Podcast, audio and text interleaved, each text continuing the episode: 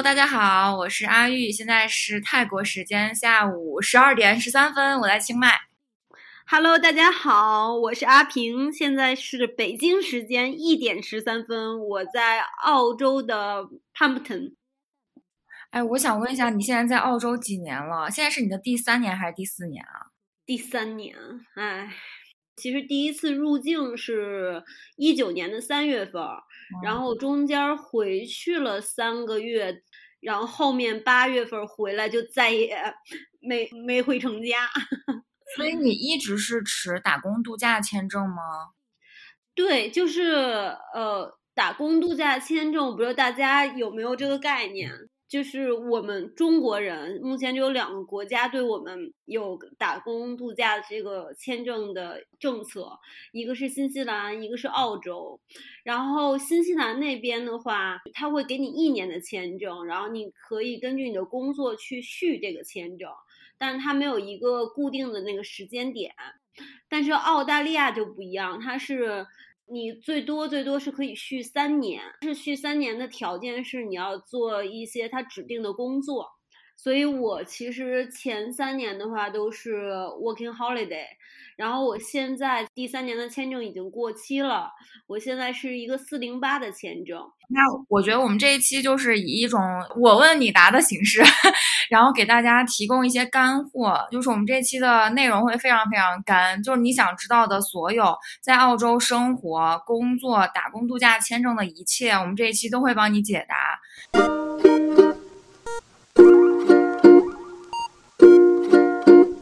我列了一个非常详细的 list 列表，然后我现在来一个一个来来问平平。好的，好的。我也有呃考虑过澳洲的打工度假签证，然后当时也收集了一些信息，但是我收集的肯定没有你的全。就是那我们去澳洲之前，就是我人不在澳洲，我在去之前，我有哪些收集信息比较好的渠道呢？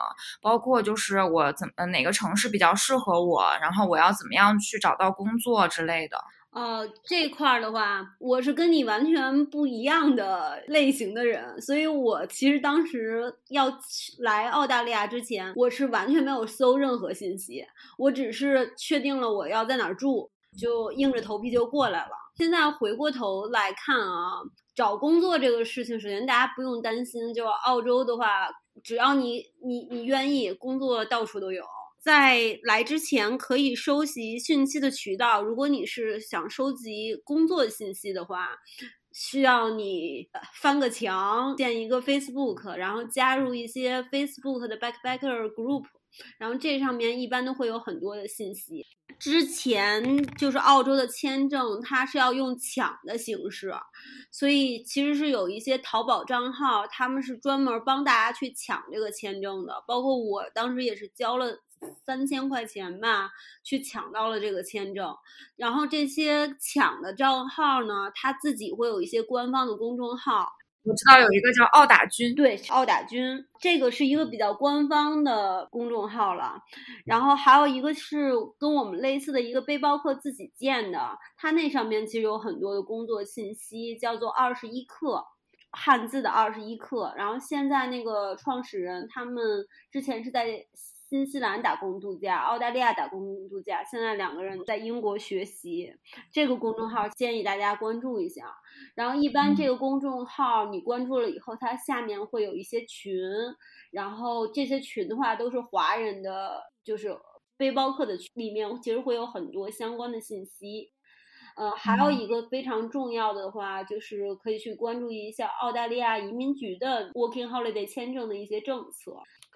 嗯，你说澳大利亚工作遍地都是，真的这么好找吗？就是如果说我是一个英语不太好的人，我在澳洲会有影响吗？就是什么样的一个英语程度会比较好？我个人的经验啊，我是以我的观察，有些就是我在华人社区，我就去过一个华人餐馆，然后当时那个小女孩是点餐嘛，中国的一个背包客。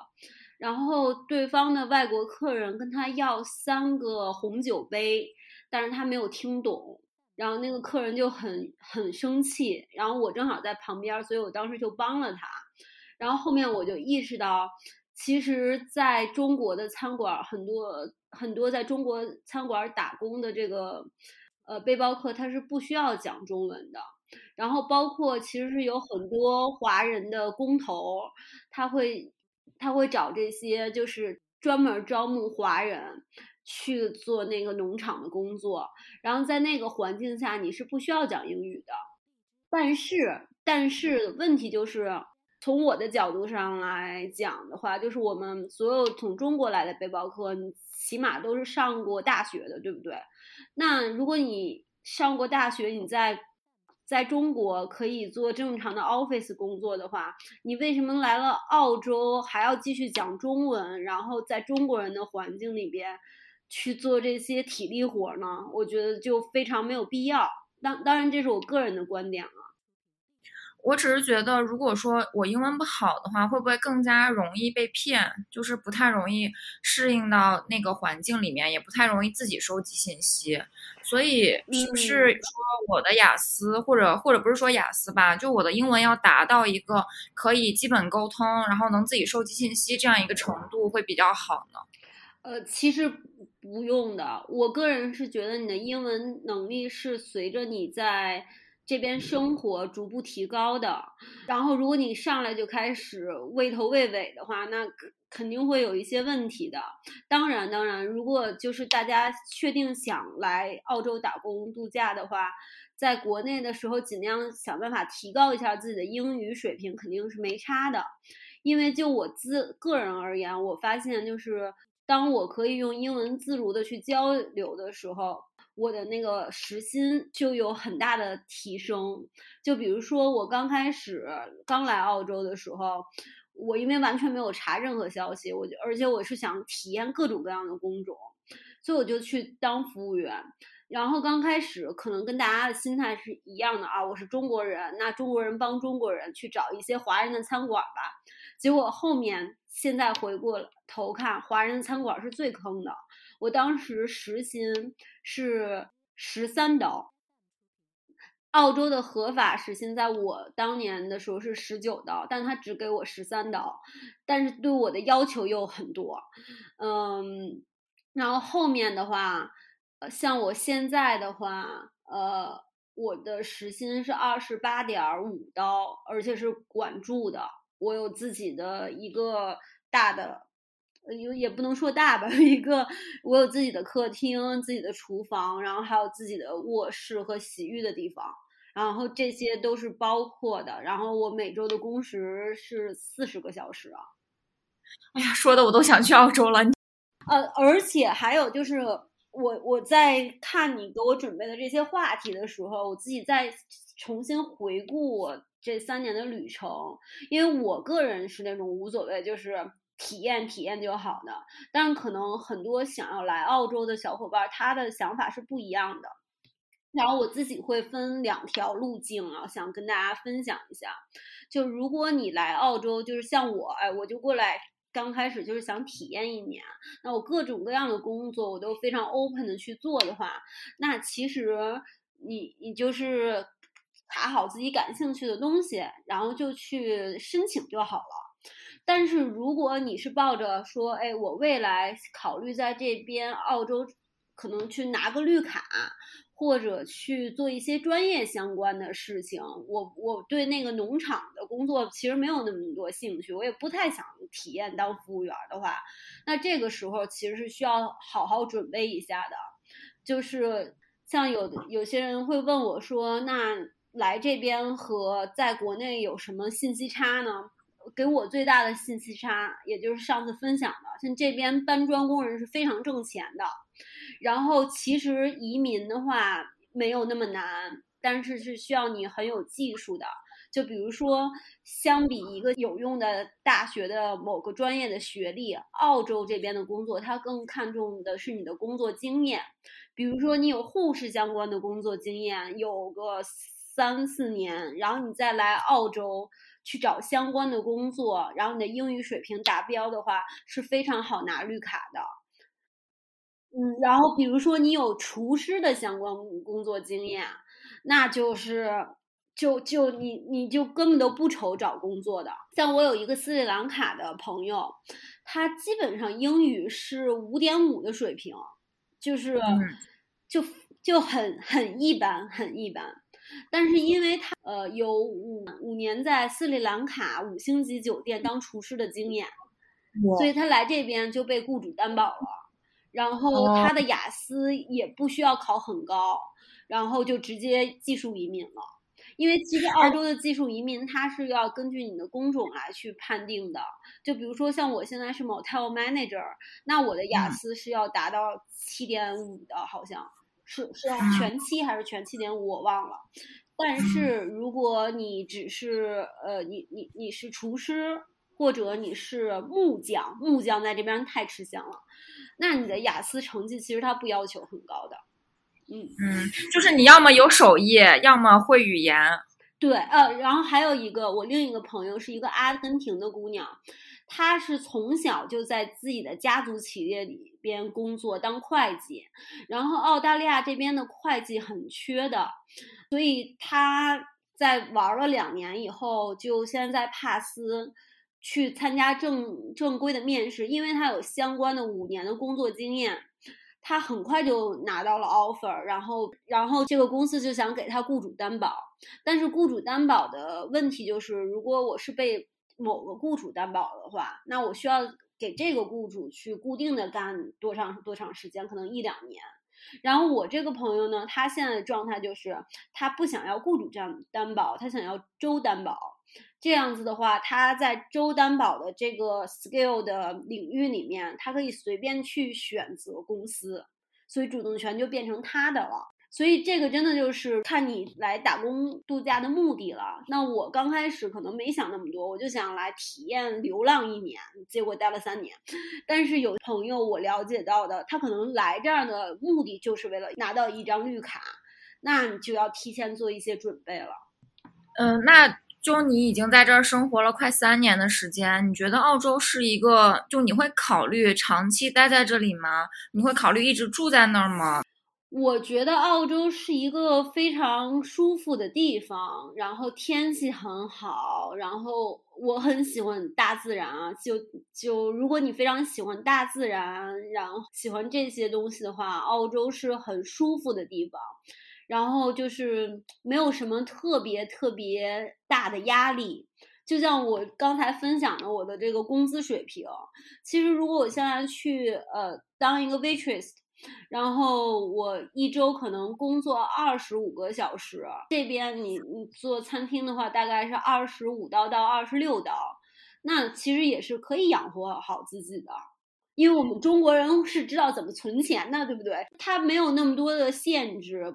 在国内的时候，我会感到啊，说我一定要是某某某个职位，我在某某某个领域工作，那我才是人中龙凤。这边的话，就是他不会拿你的的职业来定义你这个人，也不会拿你的学历定义你这个人，他更多的是看你你自己的经历和你你如果愿意做事儿的话，他这边有大把的空间可以发挥。那我们来说一些实际的事情啊，就是澳洲它的整体消费水平是怎么样的？然后如果说你把它拆分开，假如说我每个月就赚这些钱，我要怎么样去合理的分配在每一个项目上？然后每一个衣食住行每个部分大概会花到多少钱呢？以我了解到的啊，就是刚开始大家都会觉得啊，澳大利亚各各个东西都很贵，对不对？这也是我最开始的感觉。我刚开始换宿的时候，那个。什么一分钱都不敢花，他那个话一小包花生豆的话，可能是人民币六刀，六刀是什么概念？就是三十块钱，三十块钱一小包花生豆。我说你这个在我们国内可以买一麻袋了，但是呢，后来发现，当你实际工作的时候，比如说我现在每周是九百刀。然后每周九百刀，那我就是可着劲儿的花。我我自己做饭的话，可着劲儿的花。我去超市买东西，而且是买蔬菜啊，就这边比较贵的东西，那我可能花个一百刀。那我剩下其实还有八百刀，对不对？那正常来讲，如果你是做呃住 share house，不是在那种就是特别市区的地方，可能一个 share house 一间房的话是。一百五十刀到两百刀左右，然后像我朋友他们在帕斯，他自己租了一整套公寓，还是 loft 是四百五十刀，但他们是两个人，是一对英国的情侣啊，他们两个人一呃一个人的周薪大概是呃一千刀左右。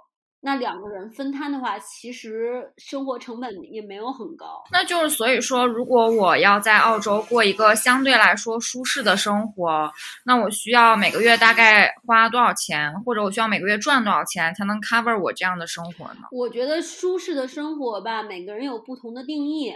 像我在这边，我现在穿的都是二手的，然后我很多买的东西都是二手的，因为我觉得环保。那我去二手店买东西，可能一件衣服一刀，一件衣服五刀，对吧？我觉得我们不说穿，就是说衣食呃吃饭和住这两方面，我住的相对舒适。然后住的话，可能我有自己独立的这个厕所，我有。厨房不一定可以 share，但我有自己独立的厕所。然后呢，吃的话，我可以想出去吃，我就偶尔出去吃一吃，然后不不会有这个担忧。那大概要赚到多少钱呢？我觉得一周，以我的经验看，一周七百刀到一千刀是足够的了。嗯，然后这个这个一周七百刀到一千刀的话，你的工时大概就是三十三十个小时到。三十个小时到四十个小时左右，那大概百分之多少的工作可以让我赚到这些钱呢？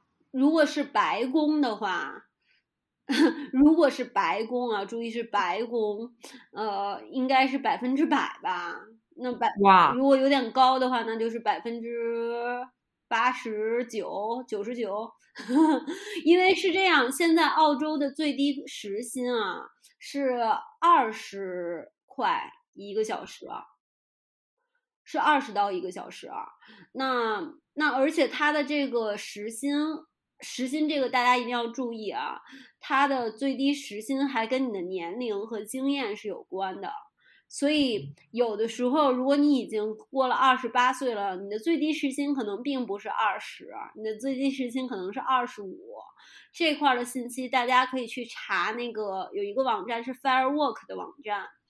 嗯，fire 就是 f a i r work w o r k，然后这个网站的话，它是有一些就是薪资的详细列表的，千万不要被骗。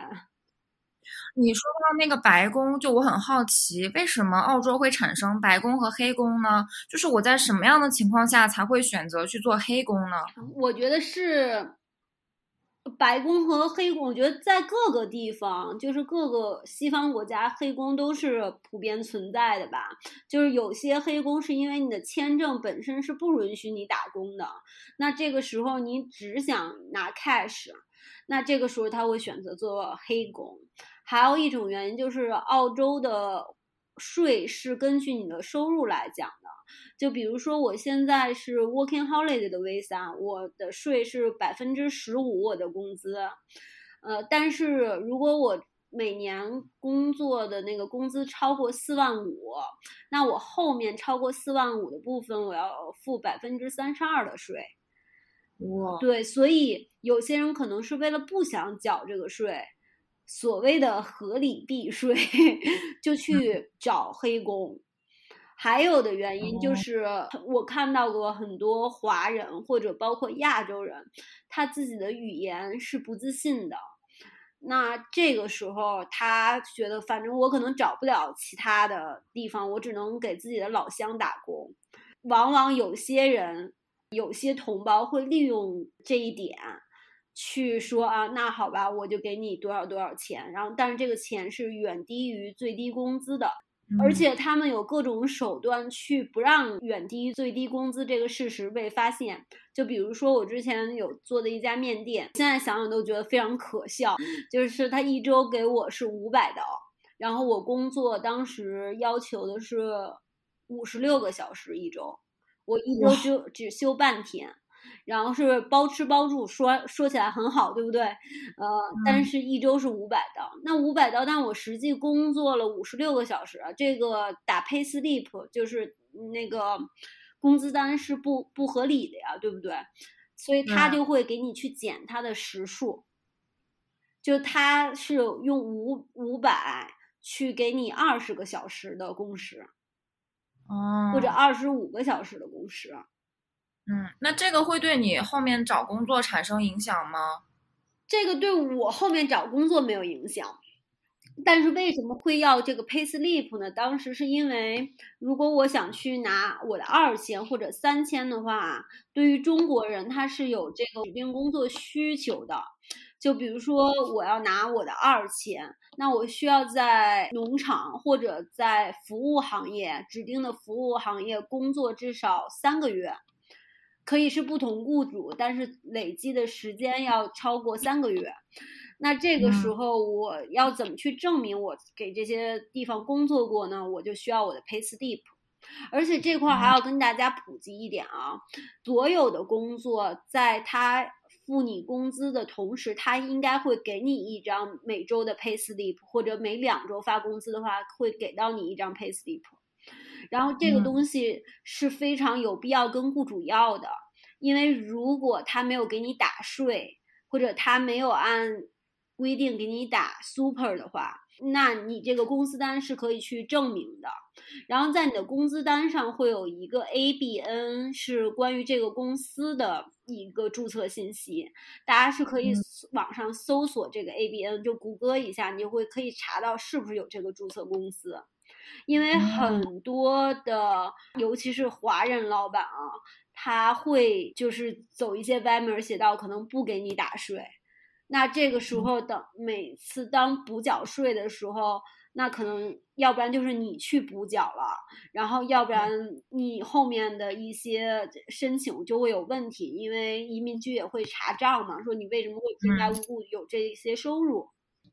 那你在澳洲的工作都是怎么找到的呢？因为我了解到澳洲有找工作的网站，然后有一些中介，但是我就对这些中介比较怀疑，就是不知道他们到底靠不靠谱。是这样子的，如果你找的是华人的中介呢，那就尽量不要去。我在澳 澳洲这边，我我觉得这样不太好，因为自己是中国人啊，但是确实被坑太多了。我唯一一次工作了一个月完全没有被缴税的经历，就是我给一个华人的工头，是一个香港人去做，然后当时他说不给我打 super，就是养老金，我说没关系，我不在乎养老金，我就在乎那个 pay slip，因为我要用它来申请二签，然后 pay slip 的话，它是政府其实看你有没有缴税的。所以他当时是扣了我税的钱，但是他把自己扣我的税的钱的这个部分自己占有了，就没有打税。然后他是一个华人的中介，所以 就华人的中介、华人的工头、华人的老板，目前我还没有遇到好，真的说百分之百，我觉得又是白工，然后又非常合理待人的，目前是 zero。并不是所有的中介都不靠谱，对不对？就是你还是可以相信一些可能非华人的中介这样。对的，就比如说我在矿上工作，那他有一个中介叫做 Hays，嗯，还有一些其他的中介，我后面可以写篇文章给大家讲，是非常靠谱的。他就是会。呃，帮指定的矿或者指定的，嗯，比如说哪儿今天需要人了，那他就会帮你去根据你的工作需求去找工作。那我之前给他们干的话，最低最低的工资也是二十九，因为是开手就是临时工。临时工的话，澳洲的工资要比你的 full time 全职要高很多。临时工，比如说我在。呃，服务行业做的话，之前最低时薪是二十六，呃，是二十五，现在应该是二十六或者二十七了。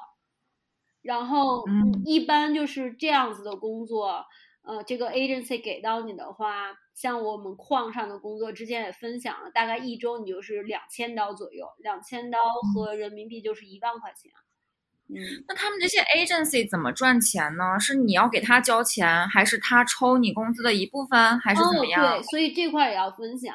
所有的这些 agency，如果它是合法合理的话，它是不会从你身上要一分钱的，你是不需要交钱的。相反，他会给你提供，比如说你要是去矿上，他会有你的体检。体检是需要付费的，但是呢你是不需要交这付部分费用的，这个 agency 会帮你出，然后他会给你发工服，就是两套工服，还有一些必用的东西，也他也是免费给到你的。然后他的挣钱的方式是，如果你确定在那边开始工作了这段时间，他是从雇主那儿抽成的。所以，凡是但凡是你找工作，你去了这个 agency 介绍了自己，然后这个 agency 跟你要雇佣费的话，呃，我觉得百分之对百分之九十九都是骗子。那这些 agency 资源你是怎么找到的呢？他们是有 Facebook 主页之类的吗？这个其实真的是在这儿待久了，就变成老炮儿了，就开始知道了。就比如说，我最早知道的是，我有一个中国的朋友，他被这个 Hays 录取了，然后后来他跟我们分享了，然后说，哎，去的还不错。后面呢，就开始跟其他的外国的朋友聊，就其实外国人他了解这一块的渠道信息就很广。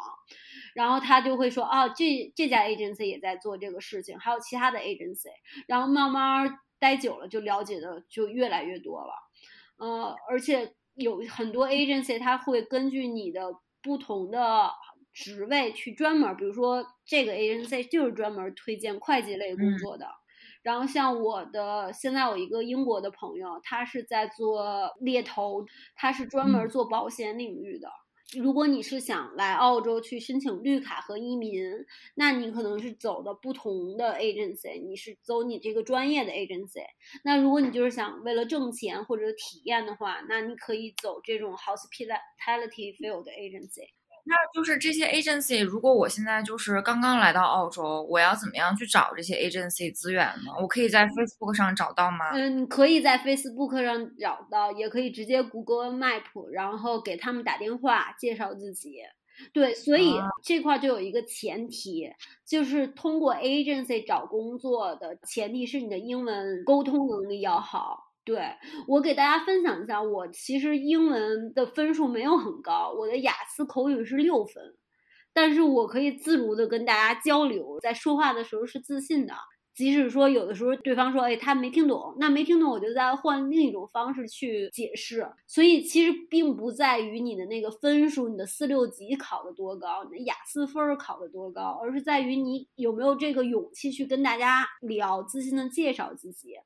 然后一般这种 agency 给你找到的工作，实际的工作的同事可能百分之九十或者百分之八十五都不会讲中文。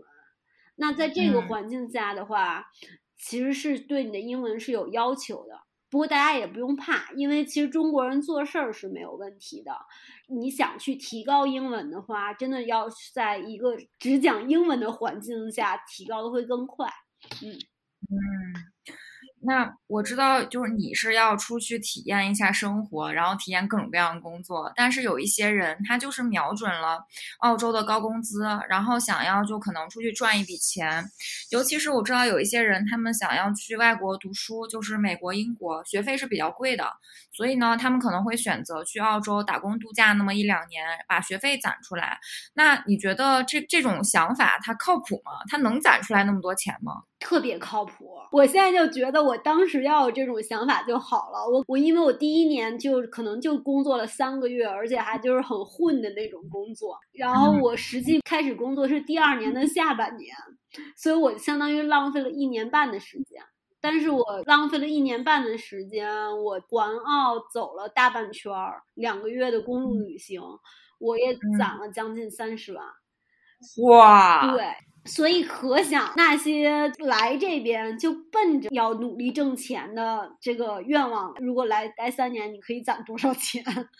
有一个地方我知道可以跟大家分享，叫做爱丽丝 Spring，它是澳洲中心点。那个地方就非常非常乱，它有很多土著，然后就晚上在那边鬼哭狼嚎，然后我去过那边就会觉得非常不安全。但是那边呢，就集中了很多华人来打工度假的华人小朋友，他们很多在那个地方待着，真的不是说 他有多喜欢那个地方，而是因为真的是能攒够钱的。我有一个中国的朋友，一个小男孩，他的英文其实就不太能的，嗯，不太能交流的一个水平。但他在那边可以每周工作五十个小时，最低工资是二十七块钱，然后你周末的话可能是三十八或者四十刀一个小时。我我不想留在泰国了。对，然后然后我知道有一个妹子，她在她就属于为了攒钱，然后回家买房，她就在那个爱丽丝 Spring 待了两年。攒了多少钱？我觉得小一百万吧，肯定是可以。天呐！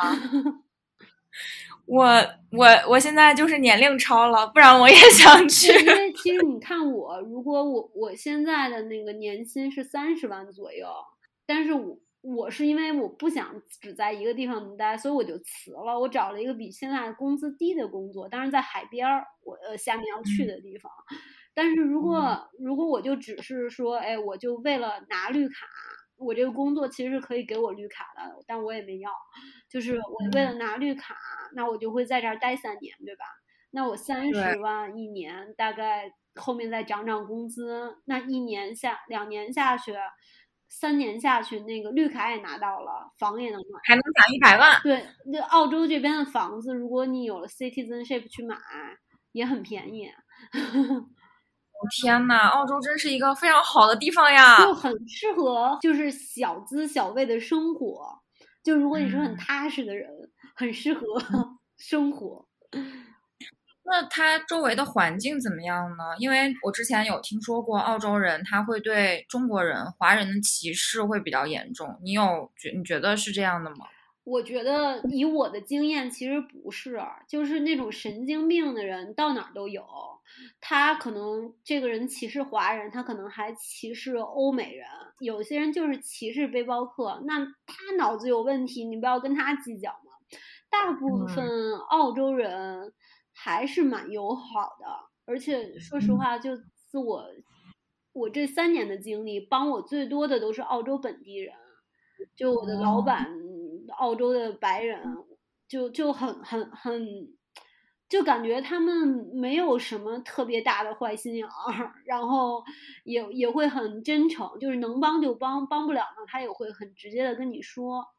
我没有特别遇到这方面的歧视哦，但是我有说有一次走在那个汤斯威尔，在汤斯威尔的时候，有一个有一次在 shopping mall 里，我就走路，因为当时眼疾，就是眼睛很痛，所以我就在。找东西，然后这个时候有一个年轻的女孩就走到我面前，就是就就吼了一下，好像就是要吐我吐沫那那个样子，是吗？然后我当时就觉得很恶心，然后我又问他，我说你在干什么？这样子的情况肯定是有的，但是像我那个英国的朋友，他是一个纯种白人小伙子，走在路上看到当地的那些土著。呃，在那边弹琴，他又觉得特别开心，他就笑了一下。然后那个土著走到他面前，上来就扇了他一个嘴巴。天呐，对，所以，而而且就是，比如说歧视这个问题，就是在哪儿都有素质低的。然后，其实澳洲这边百分之八十的情况下是很安全的，但是安全之外。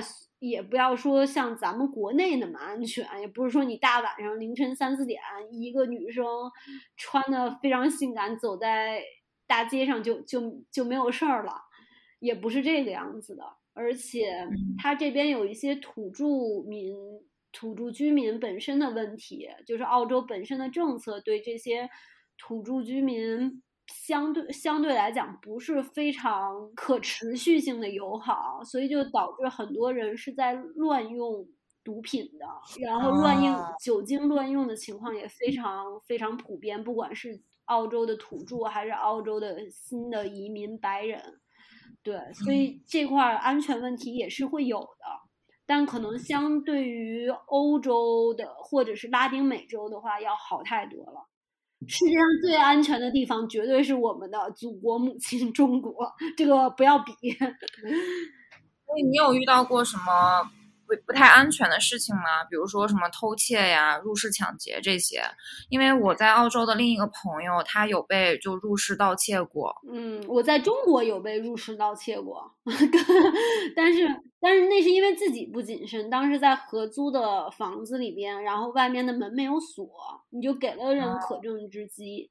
我的话其实没有，我就唯一有一次住我在凯恩斯的那个青旅。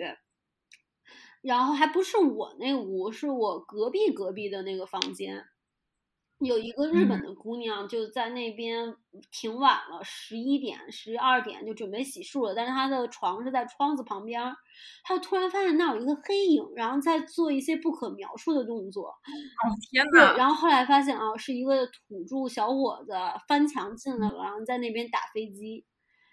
嗯，就是对着他打飞机，隔隔着一个玻璃，然后就觉得还有点小危险，是不是？然后还有一次是也是在凯恩斯，我当时和三个中国的妹子，然后我们在一起聊天看海，然后当时是晚上十点多左右了，我们四个人想走到车上，结果在路上呢，我有一个朋友其实在跟我们说笑。但是他在跟我们说笑的时候，他的余光就瞟到了一个流浪汉。后来这个流浪汉就特别不友好，他就一路尾随我们，然后我们就很害怕，是不是？然后当时那条路上也没什么人，我们就躲到了那个超市里。然后超市的那个印度收银员就说：“没关系，来，我我马上要下班了，你们等我一会儿，我把你们送到那个可你们可以开车的地方。”然后我特当时还联系了我青旅的朋友，他们就在那个青旅的门口呃迎接我们。这是一个觉得有点小危险的地方，但是可以分享另一个特别特别危险的事情，但没有发生在我的身上，也不是华人，是我的一个德国的朋友，她是一个就是金发碧眼的小姑娘，嗯，很娇小。他当时是晚上，还都都不到晚上，下午六点的时候，在帕斯旁边有一个小镇叫 Fremantle，那边的车公交车站跟他的朋友在聊天，然后这个时候就有几个特别壮的青少年的女生，两男两女，就殴打起来了。殴打起来呢，因为我朋友也不知道要怎么办嘛。我这个朋友就跟他的朋友在在在说，哎呀，那我们怎么办？我们是要报警还是躲开？但他们说着说着可能就笑了。然后这个时候，其中的一个镖头还不是大汉，一个非常壮的那个姑娘，就走到我的朋友面前说：“你这个婊子在干什么？”然后就摁着我这个朋友，把他的头撞到那个地上。天呐，对，然后。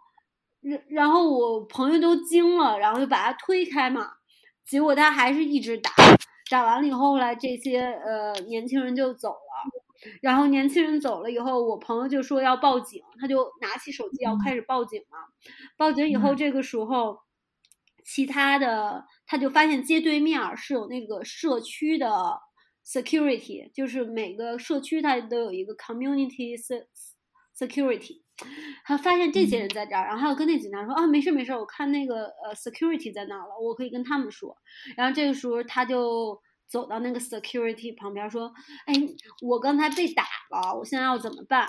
然后他说：“啊，我我们知道你被打了，我们刚才都看到眼里。”然后 我，然后我朋友就惊了，说：“你看到眼里，你为什么不帮我？我对你这个国家真的是失去了任何的信心。”然后还有我他的另一个朋友是欧洲人，法国女生，就是带了非常美好的期待来到澳洲，到了悉尼第一站就被人抢劫了，然后还被人揍了一顿，然后他当时当天就给这个这个司法部门打电话，然后说我对你们这个国家太失望了，因为他其实找那个 policeman 都没有什么用的。澳洲政府就给他订了回程的机票，然后这个女生就哇，对，因为就是非常生气，反正当时也是发生了非常不好的事情。所以说呢，澳洲的警察是没有用的，尤其你是个外国人，就根本不会管你，是完全没有用的。我因为在那个 motel 上班，也发生一些事情，我就去报警嘛，警察是不会出现的。他尤其是在小的地方。他可能就是有一个 operator 跟你聊会儿，说啊，你叫什么名字？你的信息是什么？到底发生了什么事儿啊？我们的警察已经出警了，你就等一下吧。然后你过了两个小时后再打，他说啊，那个事情解决了吗？然后我们的警察还在路上，然后说他真的在路上吗？然后再过了一天以后，他说啊，事情解决了吗？啊，解决了，好吧。天呐，这是这，这份睡不要在澳大利亚来这边的话，要买好自己的保险，然后注重保险条款。但是警察这个就是不会像说在国内啊，你有什么事儿给警察叔叔打电话，警察叔叔会帮你忙的，没有这样的好事儿。嗯，那有一个特我特别关心的问题，就是澳洲吃的好吗？吃的。嗯，我我个人是中国胃，所以我就觉得澳洲吃的不太好。但是澳洲的好的点就是它是一个移民国家，就是有来自全世界各地的移民，所以你只要有钱，愿意出去吃的话，你在你是可以吃到各个国家的菜的。然后像我之前在凯恩斯会每周出去吃一次，就会选不同的餐厅。我非常喜欢吃日本料理，这边的日本料理非常好，因为它很多是日本移民。大家一定一定要注意这个 tips 啊，就是有很多寿司店都是中国人和韩国人开的，所以如果他是中国人和韩国人开的，就尽量就不用去了，因为其实是有很多日本人去开的，然后日本人那种匠心的精神，就做出来东西一般都还是非常不错的。就这边日本料理很很多，意大利移民也很多，然后意大利人做饭大家是知道的，呃，很多披萨非常非常好吃，呃，然后法国也会有，所以其实这边就是厨师的话，比如说现在我们这个小镇总共就一千来号人口，他的那个 hotel 的厨师是一个意大利人，然后可能副厨是法国人。所以其实就是你是可以吃到各个国家的料理的，因为你之前就是在澳洲环澳的时候买了个车嘛，就因为我想知道一下澳洲的二手车市场怎么样，就买买二手车便宜吗？那如果我要去澳洲的话，我是买一个车比较好呢，还是我坐公共交通或者搭车这种呢？今天准备这个话题的时候，有如果你问我。在澳来澳洲之前，一定要学什么东西？我会跟你说两样：开车和游泳啊，同志们。这个我我虽然有驾照，但是我确实是不会开车，唉，所以这这个造成了非常非常多的不方便。澳洲的话，它的那个边境线非常非常大，然后。很多小镇也哪儿都不挨着，你要去一个景点的话，它是有公共交通的，但公共交通你要等，而且它可能不是每天都有。这个时候的话，如果你有一辆自己的二手车、三手车、五手车，就会非常方便。然后，澳洲的二手车市场非常非常繁荣，就少到五百刀，就是两千五百刀，五百刀。多到可能多到就没数了啊！五百刀可以买到什么车啊？五百刀你就买一个啊！我我有看，但就非常非常破的小破车，能开动的那种车，就是自动挡、手动挡，多少年？但是像我的，像我当时买的那个车是五千刀。是两万五，是已经是四驱车了，而且性能还不错。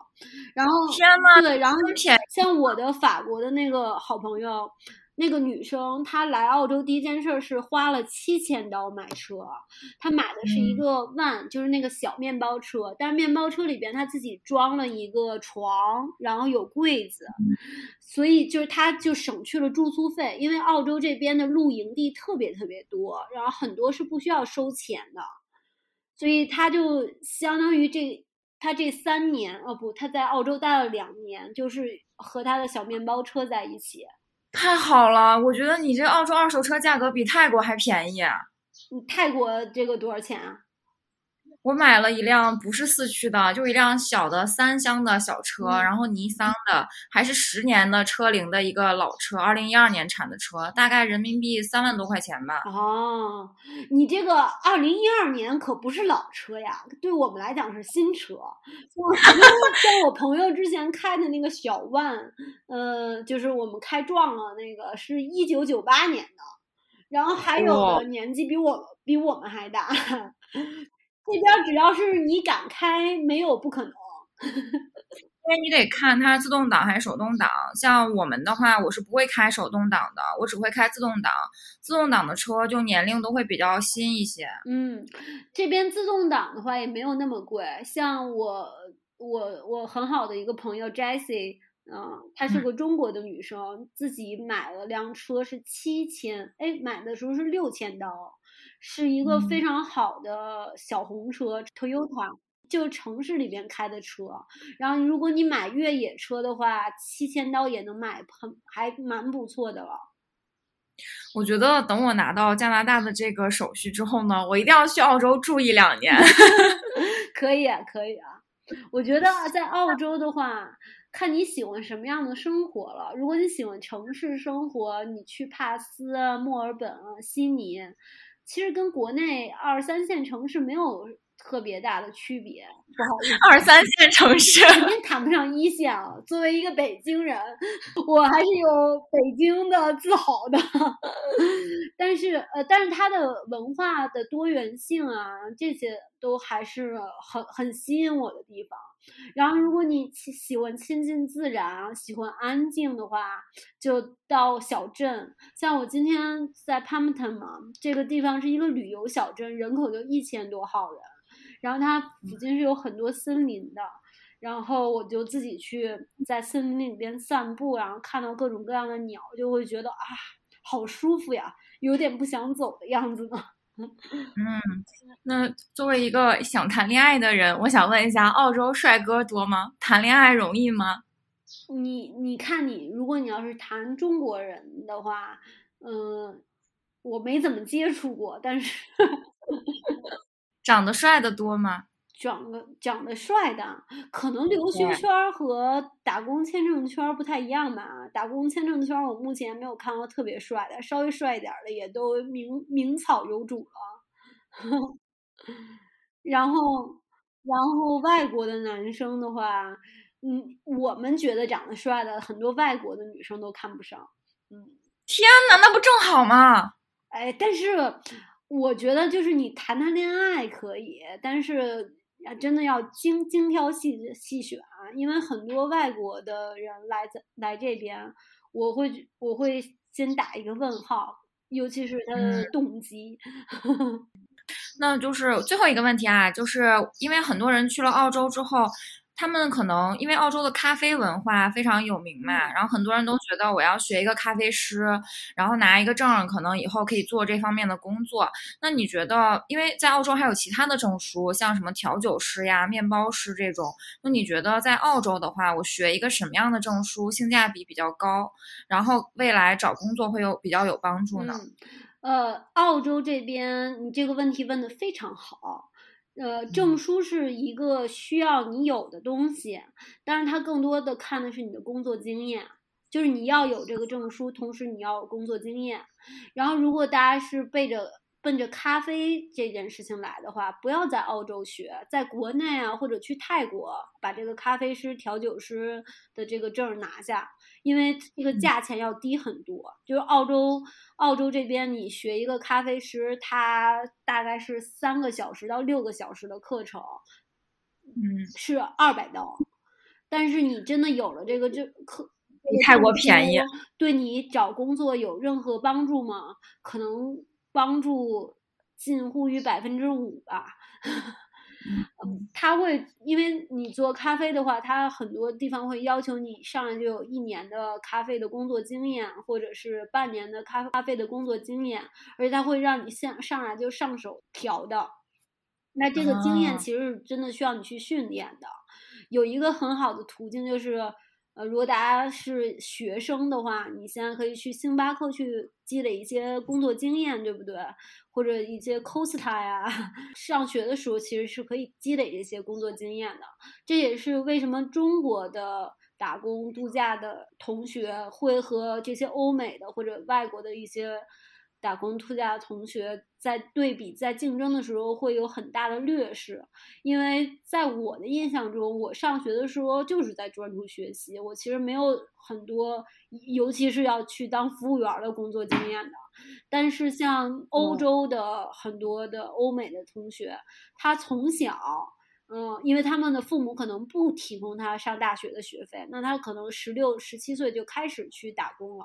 所以等他二十岁的时候，他到了这边，他就会跟这些人说啊，我有五年的 hospitality 的工作的经验。他才二十岁，我来的时候二十八岁了，我这块的工作经验是近乎于零。哦，所以那调酒师和面包师呢？因为我看到有一些人就有一些分享的帖子说，你在澳洲。可以卖酒的餐厅做服务员是需要一个调酒师的证的，是这样呃，那个证非常非常好拿，它不是需要调酒师的证，那个证叫 RSA，RSA。然后它还有一个就是你还可以考一个 gambling 的证，就是它这边如果你去赌场的话工作，就有一些老虎机啊什么的，它还有一个那个证。这个证基本上就是。就非常非常好拿，你上了那个网站，呃，他登一下他的相关的网站，可能交个钱，把他的每个章节看了，然后把后面的题都是选择题答了，然后录段小视频就拿到了。其实他只要求你，你稍微有一定的英文能力，即使你没有英文能力，你淘宝可能都能买到。但是建议大家啊，如果你是真的要来澳洲的话，呃。如果有一些证是需要你用英文考的话，就是建议大家自己来，因为在这个过程中你是可以提高自己的英文水平的。嗯嗯嗯，然后呃，我觉得别的问题我暂时也没有了，就我对澳洲已经有一个非常清晰的概念了。经过你这样一讲，然后我充满了憧憬，觉得。这样的生活非常好，甚至可以赚很多钱，我觉得特别好。就是想赚钱很容易的这边。